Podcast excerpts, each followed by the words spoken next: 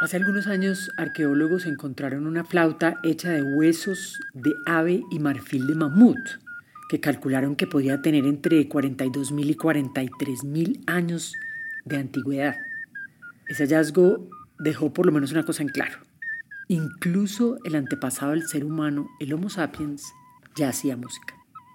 Hay teorías que conectan la música con la evolución del Homo sapiens, o pongámoslo en términos más musicales, como lo hace el cantautor uruguayo Jorge Drexler en su canción Bailar en la Cueva, en la que dice, ya hacíamos música muchísimo antes de conocer la agricultura. Y sabemos además que las culturas ancestrales que nos conforman desde siempre han acompañado de música el parto de un bebé, las tareas de sembrar, cocinar, despedir a los muertos y enamorar. Yo personalmente, que por mi trabajo interactúo con artistas, escritores, arqueólogos y músicos, muchas más personas, tiendo a pensar que los músicos, por el solo hecho de tener que sonar juntos, de coincidir en las notas y hacer la venia juntos, tienden a trabajar en equipo de manera más natural que otros grupos. Y en realidad hay mucha gente pensando y trabajando sobre lo que la música puede hacer por nosotros como sociedad y nuestra capacidad de transformarnos. En este episodio de La Paz se cuenta, queremos conversar sobre las posibilidades de la música y la educación musical para un país como Colombia, no solo como espectáculo, sino como una experiencia colectiva que nos une y nos muestra caminos. Para eso tenemos dos invitadas que nos hablarán de dos experiencias puntuales. El Plan Nacional de Música para la Convivencia del Ministerio de Cultura coordinado por Susana Palacios, quien literalmente se ha caminado este país con proyectos musicales para cerrar brechas y generar oportunidades para niños y jóvenes. Y Músicas para Educar, coordinado por Deidamia García, que en esencia es un telar de sueños, pasiones y emociones que se entretejen para favorecer la construcción de paz desde la música. Estas son solo dos iniciativas en un país donde hay muchas, institucionales e individuales, Valga solo nombrar la increíble y poderosa red de Batuta que llega a todo el país y día a día muestra resultados de cómo se impacta la vida de los niños y sus comunidades a través de la música y la enseñanza musical.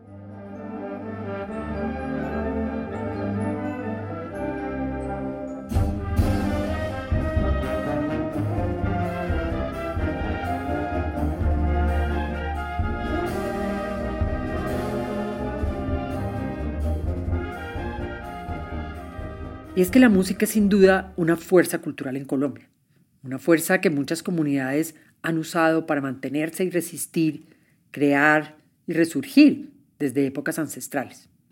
Hubo un momento que me marcó, que siempre quiero recordar. Fue un momento en el evento de Cartagena el 26 de septiembre de 2016, durante la firma del acuerdo de paz entre el gobierno y las FARC. En aquel momento cuando todo era incertidumbre, expectativa para el país, al comienzo de todo, ya fueron las cantadoras de Bojayá las que tomaron el escenario y cantaron por la paz. Sentimos muy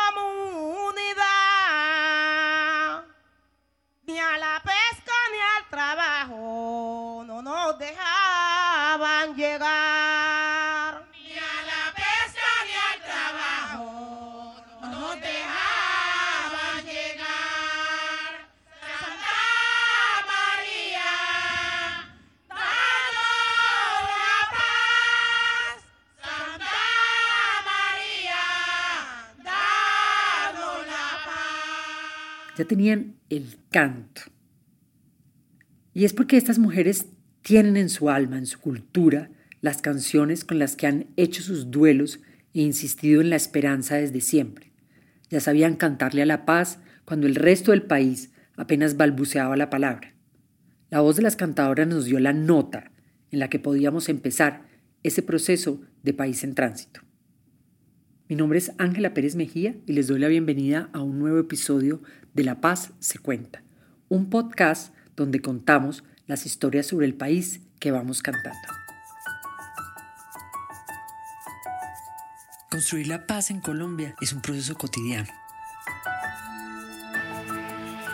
Es valorar nuestra capacidad de resolver conflictos como ciudadanos con las palabras que transforman, reconcilian, restauran, reparan y señalan caminos de convivencia. La paz se cuenta. Un podcast sobre el valor de la palabra en la construcción de la paz en Colombia una producción del Banco de la República en el marco del proyecto cultural La Paz se toma la palabra. Vamos a empezar nuestra conversación con Susana Palacios, que hoy se desempeña como coordinadora de música en la Dirección de Artes del Ministerio de Cultura. Susana, además de estudios musicales, se especializó en Administración de las Artes. Ha trabajado en Batuta, en el Banco de la República y en muchos otros proyectos.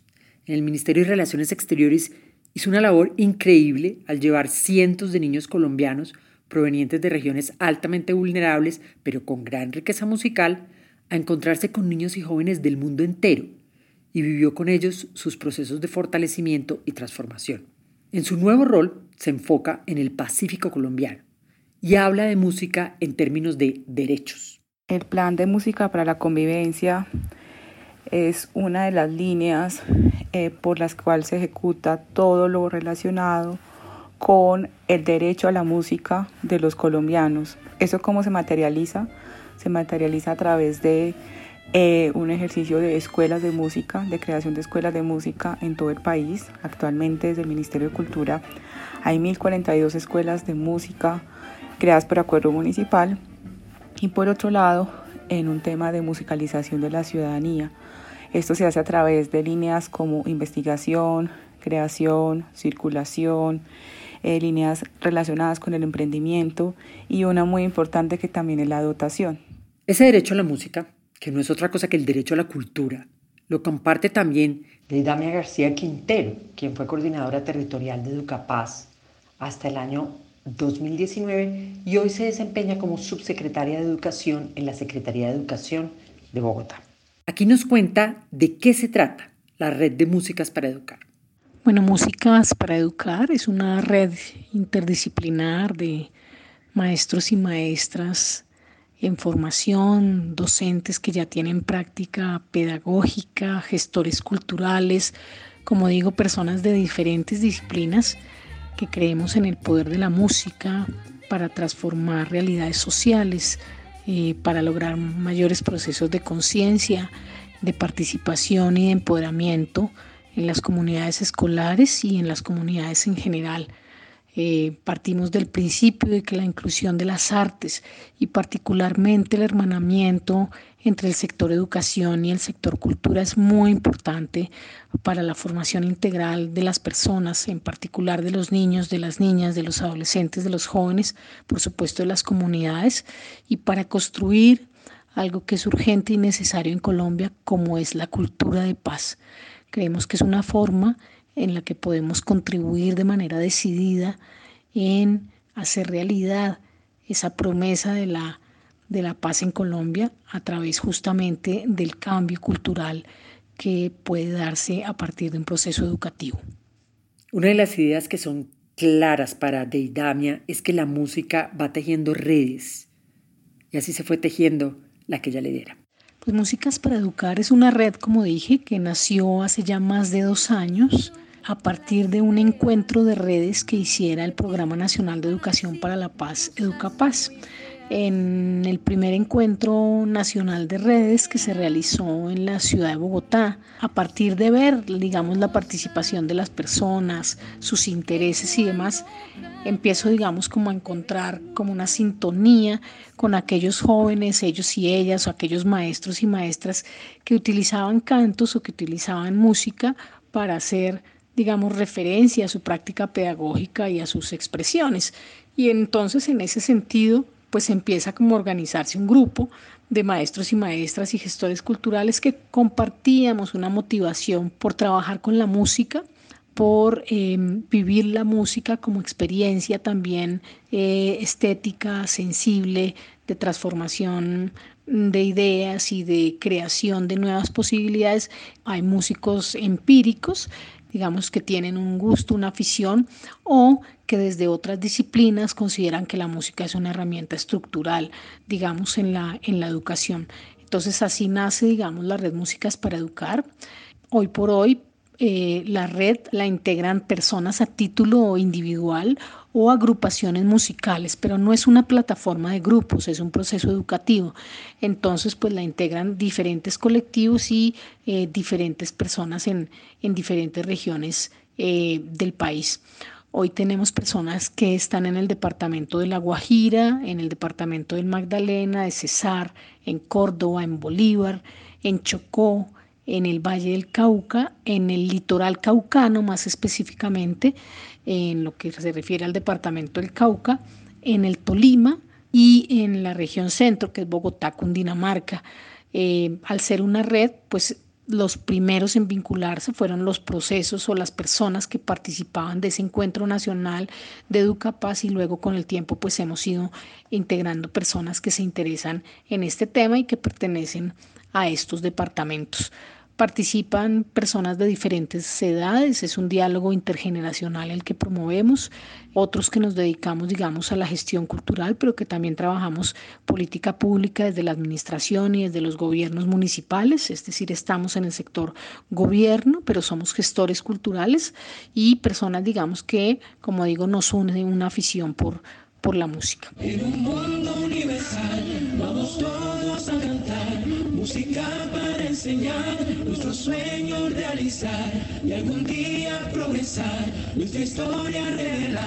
la podamos. Deidamia nos recuerda lo que jamás podemos olvidar, que la paz, por cualquier camino que la busquemos, tiene como prerequisito cerrar las brechas que nos separan. No son tiempos fáciles.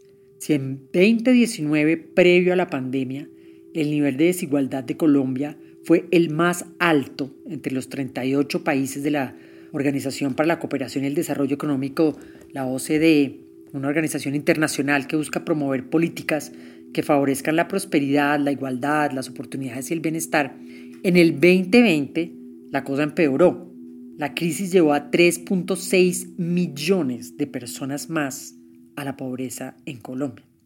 Estamos ante un reto histórico al que se le suma la situación actual.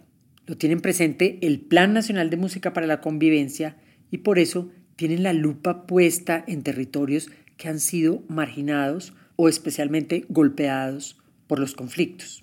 Eh, en el marco de este plan de música hay unas zonas del país que van mucho más adelantadas que otras y nuestro ejercicio siempre ha sido cerrar brechas de desigualdad para lograr garantizar ese um, ejercicio de derechos musicales. En ese sentido, este año y con todo el apoyo, digamos, de, los entes gubernamentales, de la ministra Angélica Mayolo, logramos eh, una consecución de recursos para el Pacífico. Este programa específicamente se anida en música en movimiento y dentro de ello podemos encontrar un fortalecimiento de escuelas de música para Guapi, para Timbiquí, para Tumaco, para Quibdó y para Buenaventura. Susana Palacios nos explica por qué enfocarse en el Pacífico colombiano. Nosotros eh, tenemos un tema muy valioso dentro del plan de música y es que nuestra población objetivo son los profesores, también los formadores y dentro de eso es importante mencionar que tanto en Timbiquí como en Guapi, como en Tumaco, Buenaventura y Quibdó, más del 30% de la población corresponde a, a, jóvenes menores de 15 años. ¿Eso qué quiere decir? Que las acciones que nosotros debemos enfocar como gobierno pues deben estar muy enfocadas a, a, a esas evidencias y y a, digamos, a mitigar las necesidades que tiene esta población. Es importante mencionar que además la cobertura en educación de estos municipios pues es bastante precaria. Por ejemplo, en el caso de Timbiqui estamos hablando de que solamente el 42% de los jóvenes están escolarizados. Y no solamente eso, sino que hay una tasa muy diciente, que es la tasa de homicidios por cada 100.000 habitantes. Ahí es, es mucho mayor que, que la de todo Colombia. Por ejemplo, en el caso del Tumaco es de, 10, es de 101.8 por cada 100.000 habitantes, mientras que en Colombia es del 24.8. Pero más allá de las cifras, es importante también eh, tener en cuenta el contexto, la situación socioeconómica, pero también las bases sólidas que tienen las escuelas de música. Estas escuelas de música ya suceden porque afortunadamente la música en Colombia es igual de biodiversa que, el medio ambiente.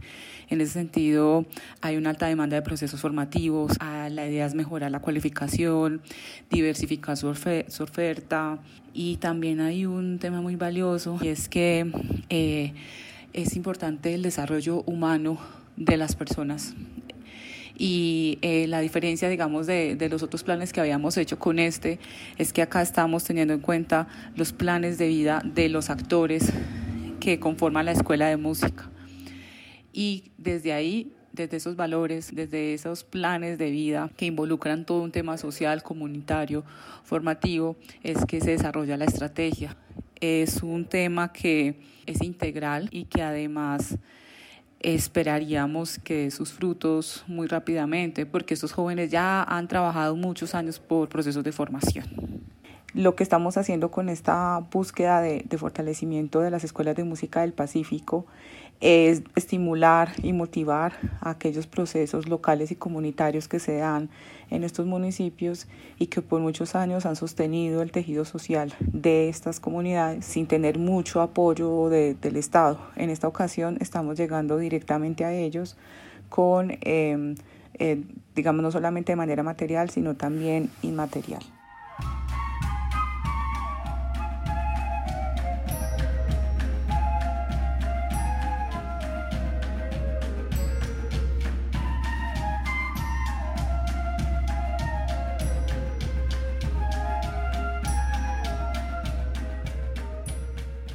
En la búsqueda de ser un país con posibilidades de futuro para todos, la música ha jugado un papel importante desde diferentes aproximaciones. En el caso, por ejemplo, de Tocó Cantar, un proyecto del Centro de Memoria Histórica que trabajó con canciones de compositores locales y regionales con la memoria del conflicto armado, así como con procesos de reflexión, acción creativa y de resistencia pacífica. O también podríamos nombrar el proyecto Tribugá, una propuesta interdisciplinaria que gira alrededor de la composición musical y visual de artistas de Bogotá y Quibdó para reflexionar y sensibilizar sobre la problemática alrededor de la construcción del puerto de Tribugá en Chocó, o las mismas manifestaciones musicales que ocuparon las calles en el marco de las protestas de este 2021 en las principales ciudades y a las que La Paz se cuenta dedicó un capítulo de la serie Voces que se hacen oír y que les invitamos a escuchar si no lo han hecho. Lo interesante es que esa fuerza la han unido nuestras dos invitadas a la educación y a la formación musical como estrategia para transformar una sociedad desde la base. Así lo ve Deidamia. Pues la música es un elemento vital para el desarrollo de las personas, desde el desarrollo cognitivo hasta todo lo que tiene que ver con la sensibilidad y, y el trabajo, digamos, de eh, construcción de identidad y eh, vivencia, digamos, del cuerpo eh, como el primer territorio y de ahí hacia adelante es, un, es una posibilidad, es una herramienta también de comunicación, digamos, es particularmente casi que un, es un lenguaje más bien que puede unir a las personas independientemente incluso de sus, del idioma o de la cultura a la que pertenezcan. Entonces, pues nos parece que la música es muy importante. Susana relaciona la formación y la expresión musical con la comunidad y así responde por la conexión entre la música y la transformación social. En Colombia la música no solamente ha aportado al fortalecimiento y a la formación musical, eh, y al desarrollo incluso hasta profesional de nuestros artistas, sino que en muchos casos la música es el contenedor de, de las, del tejido social, de las familias, de los jóvenes. La Escuela de Música, de acuerdo a una evaluación que tuvimos con el DNP, es un espacio protector, es un espacio en donde no solamente sucede la música, sino que es un espacio de convivencia.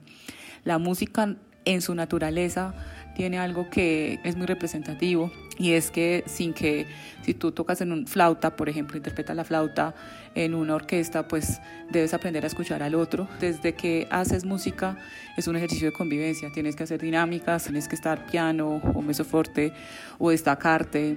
Eh, la música en sí es polifónica y Colombia es una polifonía en sí misma, porque no solamente nos albergan todo un tema de problemas sociales, sino que también tenemos una diversidad musical enorme. En ese sentido, eh, cuando estos dos mundos se entrelazan, pues se pueden mitigar y se puede transformar. Eh, yo, como muchos artistas, creemos en el poder sanador, no solamente transformador, sino sanador de la música y también que involucra un plan de vida. Los jóvenes, los músicos, eh, tienen en la música una oportunidad y en ese sentido la música va más allá del entretenimiento, sin decir que también puede entretener y es esa, ese, ese punto de más que se convierte en una opción de vida para muchas personas. En ese sentido, cuando me hablan de que por qué la música transforma las vidas, pues yo les puedo decir de muchas maneras. En Colombia tenemos la oportunidad enorme de tener la música como uno de nuestros grandes ecosistemas formadores y receptores. No, no atendemos los ecosistemas culturales y los ecosistemas, digamos, ambientales de la misma manera. Y debería ser así, porque un ecosistema se cuida, se protege. Si tú no cuidas el manglar, pues no vas a tener pesca. Así pasa en la música y por eso pues estamos apostándole a esto. Deidamia nos responde la pregunta conectándola directamente con que en esencia nuestra educación emocional ha sido a través de la música. Todos y todas en alguna manera hemos recibido educación emocional y socioemocional a través de la música, ¿sí? Entonces, cuáles han sido las canciones, la música, los versos, las letras, las armonías que han acompañado nuestra formación. Y tenemos canciones que seguramente la han acompañado, que las hemos bailado y sobre las que no hemos hecho una reflexión, porque pues está primero, digamos, el gusto y la posibilidad eh, sensorial y, y perceptiva, digamos, y la sensibilidad pero también hay canciones, pues como han viajado, como es un lenguaje, pues también ha viajado ese lenguaje de la misma manera en que se han construido las civilizaciones, las sociedades, y también ese lenguaje ha permitido pues o ha estado allí presente en, en, en momentos, digamos, muy importantes y en situaciones complejas. Entonces, por ejemplo, yo creo que la música ha estado permanentemente en esta historia de violencia y también en esta historia de resistencia y de paz de nuestro país, ¿sí? Eh, por un lado, digamos, a nivel social y por supuesto a nivel personal, nuestra manera de amar, por ejemplo, la manera en que concebimos a las personas, la idea que tenemos del amor, por ejemplo, del amor romántico, pues también se deriva, entre otras cosas, o digamos, o tiene que ver también con una educación recibida eh, de diferentes eh, maneras, pero donde la música también ha podido estar. Entonces, eh, si la música ha estado allí está presente en nuestra construcción de identidad, es un lenguaje absolutamente poderoso, ha estado también en nuestra historia de violencia, está en nuestra historia de resistencia, pues entonces la música es muy importante que acudamos a ella justamente para reflexionar, para construir en colectivo y para transformar y lograr que esa historia de resistencia también sea de solidaridad, también sea de resiliencia y también sea de cultivar unas emociones y unas capacidades emocionales, también no solamente individuales, sino unas capacidades emocionales políticas como la solidaridad, la sensibilidad, la hospitalidad. Y es que cantando hemos contado lo que sentimos y lo que somos. Por eso Deidamia piensa que las letras de las canciones son centrales en músicas para educar. La vieja tradición que los trovadores y juglares usaban desde la Edad Media, la capacidad de comunidades esclavizadas, por ejemplo, para resistir con canciones que cuentan sus dolores, las músicas tradicionales que cantan contando las vivencias personales, están todas en el ADN de la cultura que marca nuestra sociedad. Deidamia nos explica cómo usan las letras dentro de su dinámica de trabajo. En términos de herramientas, nosotros lo que hacemos es reflexionar sobre las líricas, por ejemplo, no tenemos unos niveles, no manejamos unos, hacemos que las reflexiones no se centren, digamos, en, en prejuicios sobre los géneros.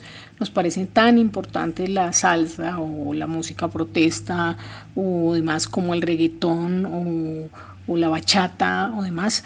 Reflexionamos, por supuesto, sobre los géneros, su contenido social, cultural, político, pero nos interesa reflexionar sobre las líricas, sobre lo que implica la lírica allí, las letras, porque son las letras las que narran historias, son a través de las letras, a través de las que viajan, digamos, ideas de seres humanos, a través de las que viajan ideas de sociedad.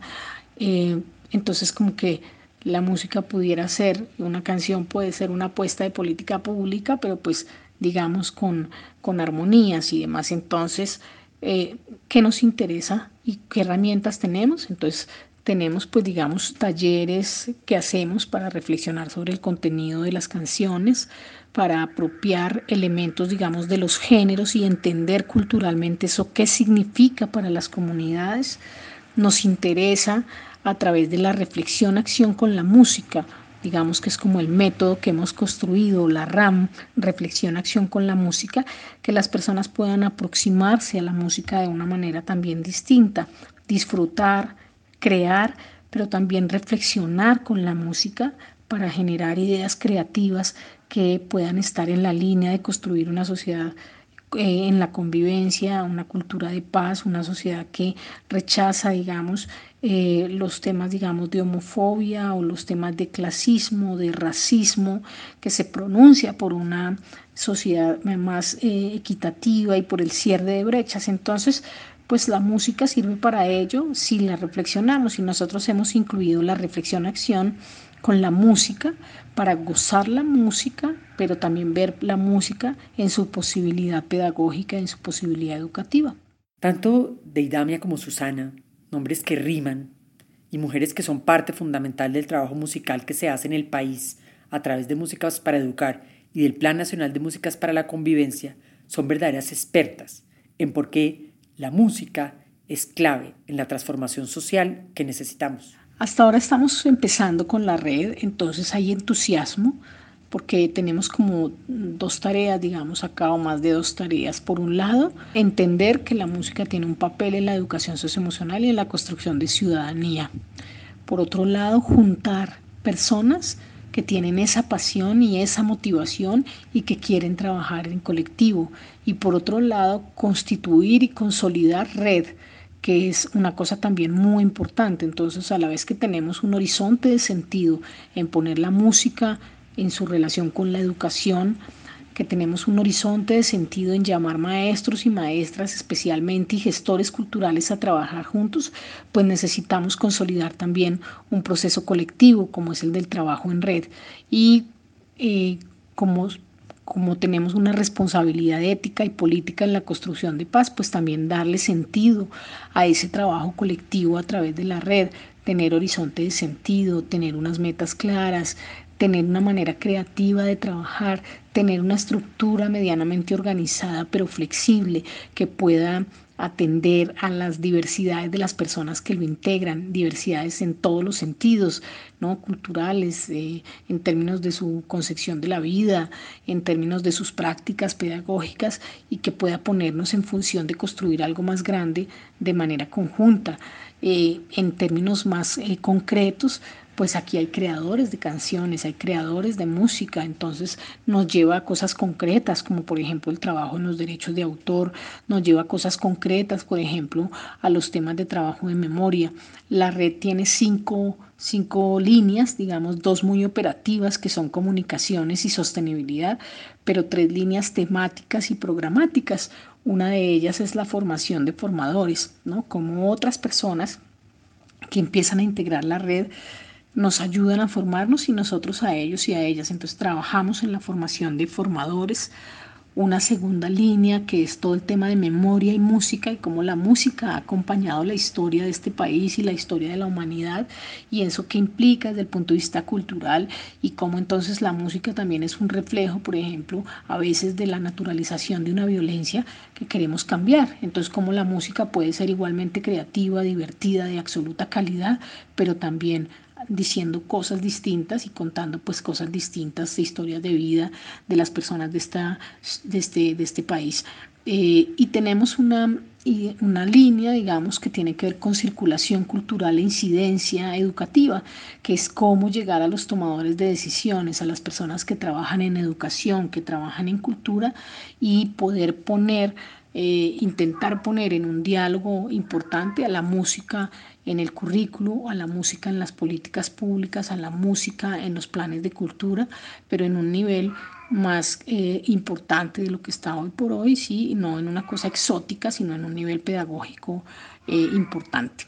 Los resultados que hemos visto tienen que ver claramente con un enfoque en tres dimensiones, creería. El primero de comunidad, porque genera apropiación social en los lugares donde hay escuelas de música. El segundo sí tiene que ver con algo económico, porque la escuela de música sí genera empleabilidad y genera una activación incluso tanto de los de la economía formal como la informal, desde el señor que vende los productos afuera de la escuela hasta el señor que alquila el sonido, hasta el maestro de música, el que compra las partituras, el que edita, em, el que vende los instrumentos, eh, los que interpretan, los maestros de música. Entonces alrededor de la escuela de música se podría hablar de, una generación de empleabilidad eh, alta en municipios de categoría 5 y 6. De hecho, pues esto está respaldado por el DNP en una evaluación de resultados que tuvimos este año con el acompañamiento de Ipsos.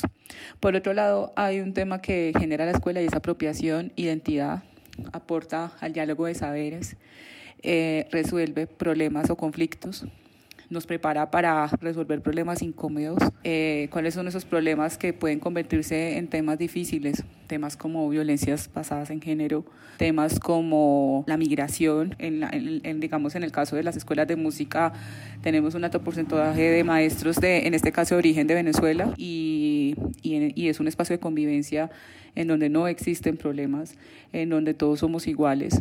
Eh, tiene un tema muy valioso en el caso del Pacífico, las escuelas de música, y es que los pone a ellos como referentes frente a sus comunidades, pone a, a las personas, a los maestros, entonces hay un tema de reconocimiento, pero también de transferencia de saberes, que es muy importante para garantizar que todos estos oficios patrimoniales, estos saberes se conserven, pero que también, insisto, dialoguen con el futuro.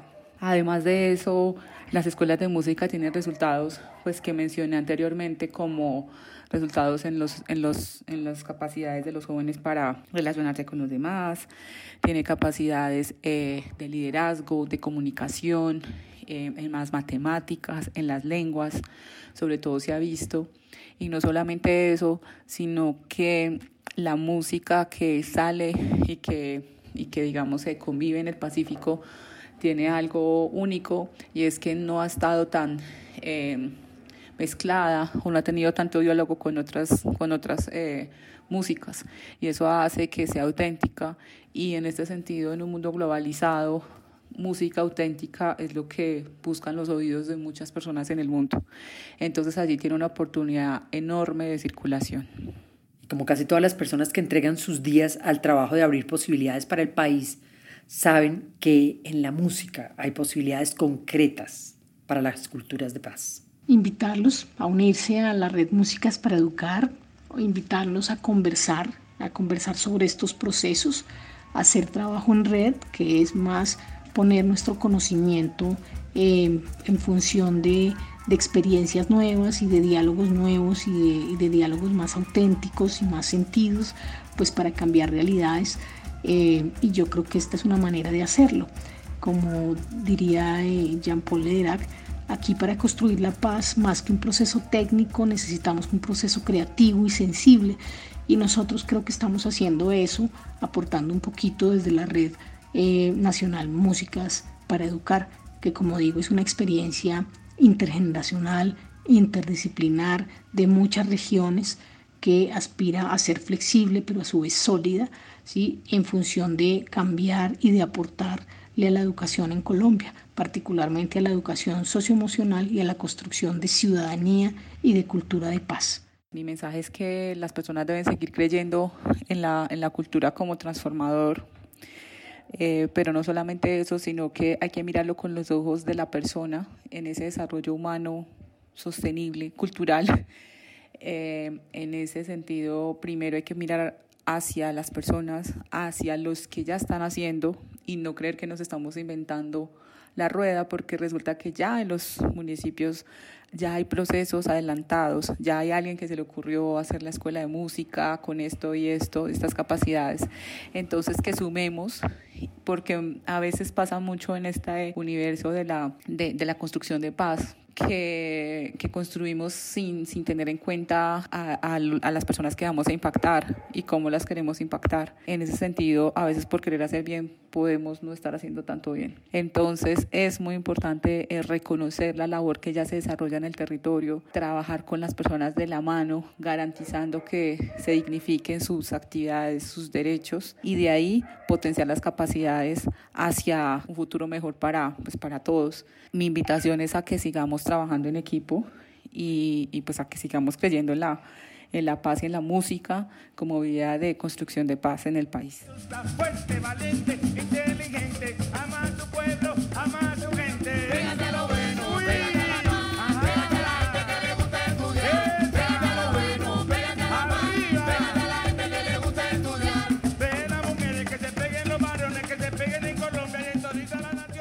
Emoción, expresión, creatividad, virtuosismo, habilidades sociales, habilidades lingüísticas, atención, memoria, creatividad, disciplina. Todo eso entra en juego cuando compartimos la música y cuando decidimos aprender de ella. Quizás por eso luego de miles y miles de años nos seguimos reuniendo en torno a la música para celebrar la vida, tramitar la muerte, para decir el amor y la tristeza, para hacernos oír y resistir. La música está en la estructura de las comunidades porque traspasa los límites de la educación formal y se adentra en lo espiritual, lo ritual, lo simbólico, en la identidad. Gracias a Susana y a Deidamia por hablar con nosotros, por trabajar cada día por un país que suene a lo que podemos ser.